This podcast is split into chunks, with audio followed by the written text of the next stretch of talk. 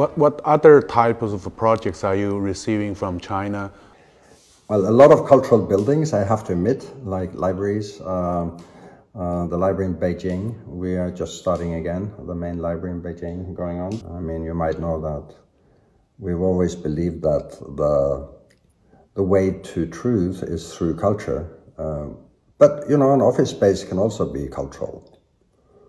Uh, and we're discovering this more and more. Uh, and right now, we're looking at architecture per se, as you said, as a communal language between architects, clients, to be able to solve local and contextual issues um, related to climate, related to CO2 production, environmental issues, materials.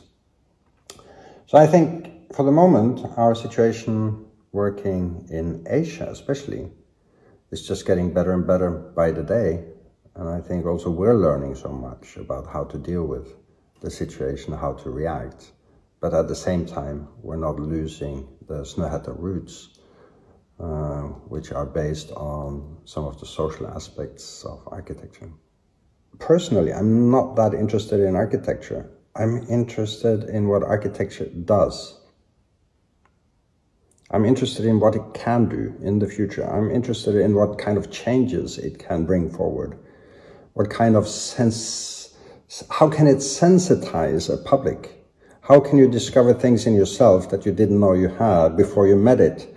Before you met this particular new building or this particular new park or this particular new design? How, how can you discover latent elements in yourself through what we as humans create? And that, that is the future, sens uh, sensitizing ourselves to become better also in relationship to each other. Can I ask a question to you, Kjetil? Because it's uh, I, we share we discussed this before, but we share this uh, notion about uh, architecture not being that important or in itself, but uh, the effects of architecture. What can it actually do? Um, argued also publicly that I see a kind of a glitch right now that it, it is possible as a kind of as a kind of glitch in terms of new direction um, and I also argue that there's there are possibilities now that weren't there before for both architecture and architects. Um, do you see anything? Do you see the possibilities right now being different and just like half a year ago? Do you see any kind of a maneuverable space right now for architecture?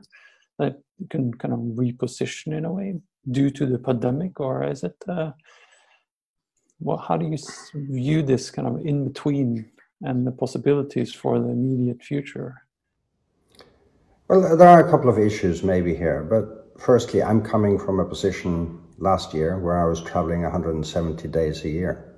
So basically, you have to adapt to the possibilities you have and you have to understand what they are and what they can contribute to a possible uh, situation also in the future. So what we're learning for the moment is that we can reach situations that you would not have traveled to in any case.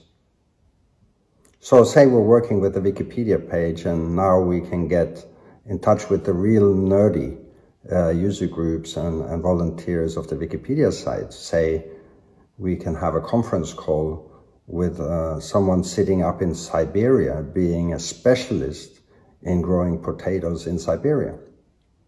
Say, we would, we would never have reached this person before, somehow.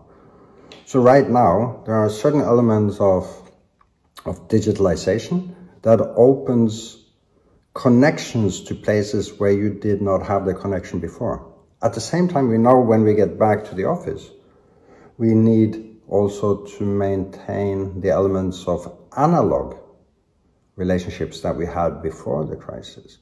So yes, I feel certain things have opened up, certain things have been lost. We have to get back to those things that we shouldn't have lost and we should uh, adapt and use the things that we have discovered in connecting with each other during the, the, the crisis. That said, there is something about how we're communicating, and I am missing the more spontaneous elements of sitting around the table. I am, I am missing the the the in between reading between the lines and looking at this kind of body language thing and how you interact and, and look someone deep in the eye, you know, like really deep in the eye. So I'm missing these things, and um, I think architecture is, in a way, very physical.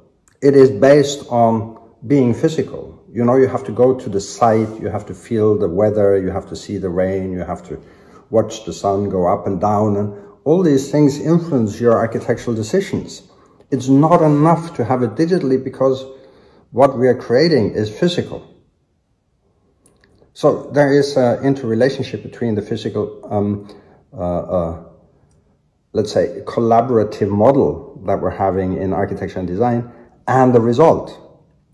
If the process is only digital, and I believe this, then the result is going to look more like a digital kind of result. So I think we need to be close to life. I think we need to be close to to uh, uh, models. We need to be close to the food that we're eating. We need to be close to the water that we're drinking. Uh, so it's something in architecture that is simply so deeply embedded in its reality, in its physical representation, that if we move completely into digital processes, we'll lose the understanding of this physical representation. And that's why, you know, for instance, the, the students, when they can't work in the workshop, they're losing something. Every, everything can be done on the screen with the computer, 3D models, real time, you can move in, you know. VR. Uh, you can do you, you can do almost anything. Artificial intelligence. It can move forward. We can get smarter. All this, but in the end, it's about where did you fall in love? Where was this space where you fell in love? What was your feeling when you fell in love that day?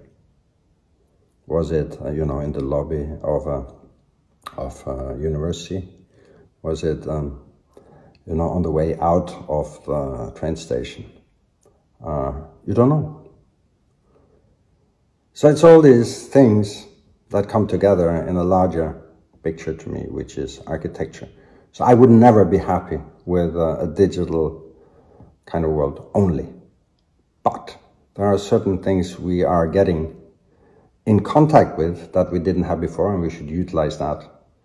But I would never, never give up. Uh, uh, looking at architecture as as a physical kind of activity. So the hardcore value of architecture itself. Right? Yeah, every bit and piece, you know, like touching a, a door handle. It can be so beautiful to touch a door handle and open a door and go from one space into the next. You know, just this thresholding through the door is so physical. Uh, the light changes, the color changes, everything is there. So all these things come together. And without that, you can't even call it architecture. Our architecture and architecture per se, the art of prepositions. Because everything is depending on where your body is located in relationship to the object. Are you on top of, under, in front of, behind? So all these things come together and all of a sudden you define your own world by being in relationship to the object you're close to.